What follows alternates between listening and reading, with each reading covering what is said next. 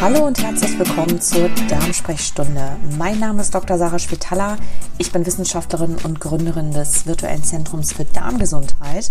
Bei mir im Podcast gibt es wissenschaftlich basiert und unabhängig neue Erkenntnisse und Fakten rund um den Darm, das Darmmikrobiom und Ernährung. Es geht heute mal wieder um das Thema Ernährung und Entzündungen im Darm.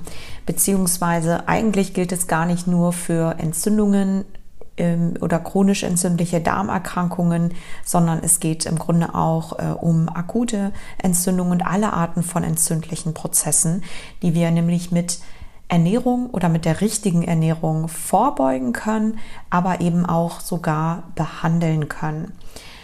Ähm, ja, und zwar habe ich mir heute eine kleine Studie vorgenommen, die sich angeschaut hat, welche Lebensmittelgruppen eigentlich besonders effektiv sind, um einer chronischen Entzündung vorzubeugen und in diesem speziellen Fall bei chronisch entzündlichen Darmerkrankungen zu verhindern, dass sie einen Rückfall bekommen bzw.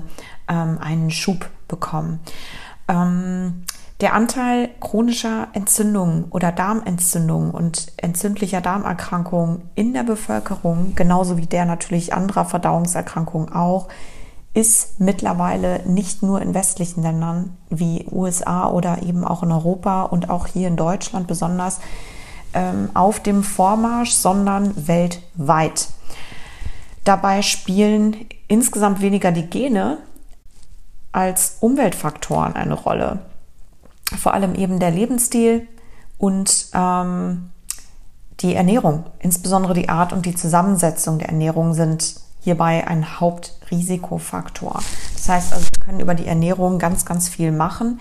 Für niemanden ist es wahrscheinlich eine Überraschung, äh, dass Obst und Gemüse gesund halten und auch vor Krankheiten schützen können. Mm, mit pflanzlich basierten Lebensmitteln kann man nicht nur vorbeugen, sondern man kann Krankheiten auch behandeln und sogar jahrelang symptomfrei leben, wie ich mittlerweile, glaube ich, schon in einigen Podcast-Folgen ausführlich erwähnt habe oder diskutiert habe. Und dafür kann man auch ganz gerne auf meinem Blog einfach nochmal vorbeischauen oder nochmal nach, nachlesen auch und sich das Ganze auch anhören unter www.drschwetala.com. Äh, könnt ihr mal vorbeischauen unter Blog. Da gibt es übrigens auch Rezepte, passende Rezepte zu diesem Thema zum Thema Darmentzündungen vorbeugen und behandeln mit pflanzlich basierter Ernährung. Menschen mit chronischen Darmentzündungen wie Colitis ulcerosa oder Morbus Crohn können sich selbst mit einer mindestens 90 Prozent pflanzlich basierten Ernährung therapieren tatsächlich und haben immerhin die Chance, nebenwirkungsfrei, kostengünstig und dazu auch noch lecker nach drei Jahren immer noch zu über 90 Prozent symptomfrei zu leben und nach fünf Jahren immer noch zu 80 Prozent in Remission zu sein. Das sind also Quoten, die an die keine medikamentöse Therapie herankommt, die halt eben aber als Standard gilt. Von daher lohnt sich an dieser Stelle wirklich an der Ernährung ein bisschen was zu feilen. Und jetzt ist natürlich die Frage, was sollte man denn vielleicht am besten essen oder welche Lebensmittel könnten möglicherweise besonders effektiv sein, um eben einen akuten ähm, entzündlichen Prozess oder auch insgesamt eine chronische Darmentzündung vorzubeugen, sowohl daran zu erkranken als eben auch sich damit zu therapieren. Ähm, um das Ganze vorzubeugen, guckt euch am besten nochmal die Podcast-Episode äh, Podcast an. Die verlinke ich hier auch nochmal in den Show Notes, die ich, glaube ich, vor, ich weiß gar nicht, vor zwei oder drei Folgen äh, eingesprochen habe. Da geht es nämlich wirklich darum, dem, also entzündlichen Darmerkrankungen vorzubeugen mit pflanzlich basierter Ernährung und eben auch ähm, mit äh, pflanzlich basierter Ernährung eine Therapie sozusagen zu gestalten oder zu unterstützen. Und in diesem Fall oder jetzt äh, gibt, geht es um eine kleine Studie, die eben genau die Lebensmittel untersucht hat oder besondere Lebensmittel untersucht hat, die ähm, besonders effektiv waren. Um, die Studie ist gar nicht, die ist schon ein bisschen älter, von 2017 oder 2018. Es war auch nur eine kleine Querschnittsstudie, die hat aber über ein Jahr lang über 100 Personen mit chronisch entzündlichen Darmerkrankungen untersucht und eben analysiert, welche Lebensmittel und welche Ernährungszusammenstellung in der täglichen Ernährung der Probanden mit einem entzündlichen Schub in Verbindung standen und welche nicht. Und im Vergleich zu diversen Lebensmittelgruppen, darunter Gemüse, Getreide, Milchprodukte oder Fisch, hat sich interessanterweise eine reichhaltige und häufige Portion Kartoffeln und Hülsenfrüchte, also was wie Linsen, Bohnen und so weiter, als besonders effektiv erwiesen. Fast 80 Prozent weniger Probanden hatten eine Entzündung im Darm, je mehr Kartoffeln und Hülsenfrüchte sie gegessen haben, verglichen mit den Personen, die selten oder eben wenig davon gegessen haben.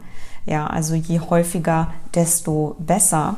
Das ist also ein Dosiseffekt. Idealerweise sollte es täglich auf dem Speiseplan stehen und es muss auch gar nicht viel sein.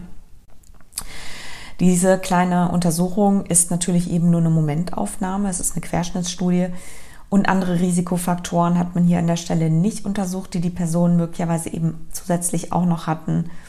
Ähm, aber zumindest ist es ein ungefährlicher Versuch und ein Anfang mit der Ernährung etwas hier an der Stelle zu drehen und das Ganze günstig für sich zu beeinflussen, vor allem im Vergleich eben zu einer medikamentösen Therapie. Zufälligerweise sind Hülsenfrüchte sehr ballaststoffreich und Kartoffeln enthalten eine ganze Menge resistenter Stärke, so dass sie eben nicht nur nahrhaft für uns und sehr nährstoffdicht sind, sondern auch besonders ähm, hervorragendes Futter für unsere Darmbakterien darstellen. Denn die Frage ist ja, warum sollten denn ausgerechnet Hülsenfrüchte oder Kartoffeln so gut wirken? Oder so gut funktionieren, um einer Entzündung vorzubeugen. Ne? Um sich den Mechanismus einmal, oder ich gebe hier nur einen ganz kurzen Einblick in den Mechanismus, aber es macht insofern Sinn, weil eben Hülsenfrüchte ein besonderes reichhaltige oder mit zu den Nahrungsmittelgruppen gehören, die am meisten Ballaststoffe enthalten. Alle Arten von Ballaststoffen und Kartoffeln eben eine Menge resistenter Stärke. Und wenn Darmbakterien oder das Darmmikrobiom eben genug von diesen Pflanzenfasern ähm, zu essen bekommt oder eben verdauen kann und umwandeln kann, dann ist eben nicht nur das gesamte Mikrobiom-Ökosystem im Darm im Lot und ausgeglichen und entsprechend gesund. Die Bakterien stellen in der Folge dann entzündungshemmende Substanzen her, zum Beispiel kurzkettige Fettsäuren, die unter anderem eben verhindern, dass in unserem Körper chronisch entzündliche Prozesse ablaufen, zum Beispiel unmittelbar im Darm. Das gilt aber eben auch systemisch. Das heißt also, je mehr Ballaststoffe oder resistente Stärke, wie zum Beispiel Kartoffeln oder Linsen oder Kichererbsen, Hülsenfrüchte und so weiter, man isst, desto besser für uns, desto nahrhafter für uns und natürlich eben auch für das Darmmikrobiom. Je mehr Hülsenfrüchte und pflanzliche Lebensmittel in der Ernährung Platz haben, desto vielseitiger und gesünder ist das Mikrobiom. Das hat sich ja in diversen Untersuchungen mittlerweile hinreichend bestätigt. Und bei einer akuten Entzündung in Patienten mit chronisch entzündlichen Darmerkrankungen ist zum Beispiel das Mikrobiom wenig vielseitig. Das, was oft gleichgesetzt wird mit einem eher krankhaften oder dysbiotischen Mikrobiom.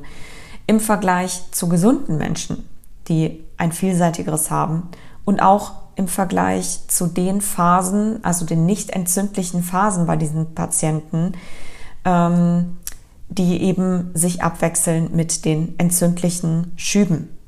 Ja, während eben bei chronisch entzündlichen äh, Darmerkrankungen ähm, oder beziehungsweise bei den Patienten, die eben ballaststoffreicher essen, ihre Ernährung also umstellen, das Mikrobiom wieder vielfältiger wird. Das heißt also, man kann mit den ballaststoffreichen Lebensmitteln wie Hülsenfrüchten oder auch mit Kartoffeln sein Mikrobiom aufbauen. Das hat zumindest bei diesen Patienten funktioniert.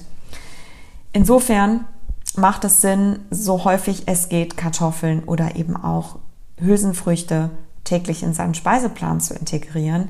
Das ist natürlich nicht nur kulinarisch äh, oder wertet nicht nur kulinarisch Gerichte auf, man kann es im Grunde überall mit verwerten, sowohl im Frühstück, Mittagessen, Abendessen oder auch in in, ähm, ja, in Kuchen. Ich habe dazu auch Rezepte auf meinem Blog. Gerne mal vorbeischauen.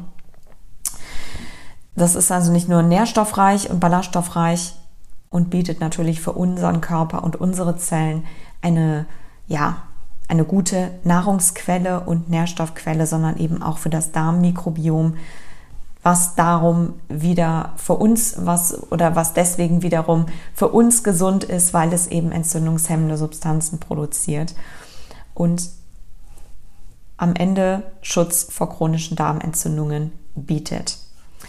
Wie gesagt, passende Rezepte dazu gibt es auch auf meinem Blog. Das, ähm, da kommen natürlich in nächster Zeit noch ganz viel mehr dazu. Das war auf jeden Fall nur ein ganz kurze, eine ganz kurze Inspiration, wie man mit Lebensmitteln oder sogar wirklich mit bestimmten Lebensmittelkombinationen wie Hülsenfrüchten und Kartoffeln, also einem ganz einfachen Eintopf im Grunde, seinem Mikrobiom und sich selbst, seinem Darm, seiner Verdauung einfach was Gutes tun kann und eben sich auch sogar bei chronischen äh, Darmerkrankungen behandeln kann. Wer noch ein bisschen mehr zu dem Thema wissen möchte, gerne nochmal in die alte Podcast-Episode reinhören, in der ich etwas ausführlicher darauf eingegangen bin, auf das Thema chronische Entzündungen und äh, pflanzlich basierte Ernährung, wie das miteinander zusammenhängt, wie man mit Ernährung chronische Entzündung vorbeugen und behandeln kann. Ich verlinke, wie gesagt, die Episode hier und passende Rezepte gibt es auf meinem Blog oder eben auch auf Instagram unter @drschwitala und Ankündigungen gibt es natürlich immer im Newsletter, inklusive auch Rezepten, auch auf meiner Website unter www.drschwitala.com. Und genau, ansonsten wünsche ich jetzt erstmal noch einen schönen Freitag, ein schönes Wochenende und wir hören uns bald wieder.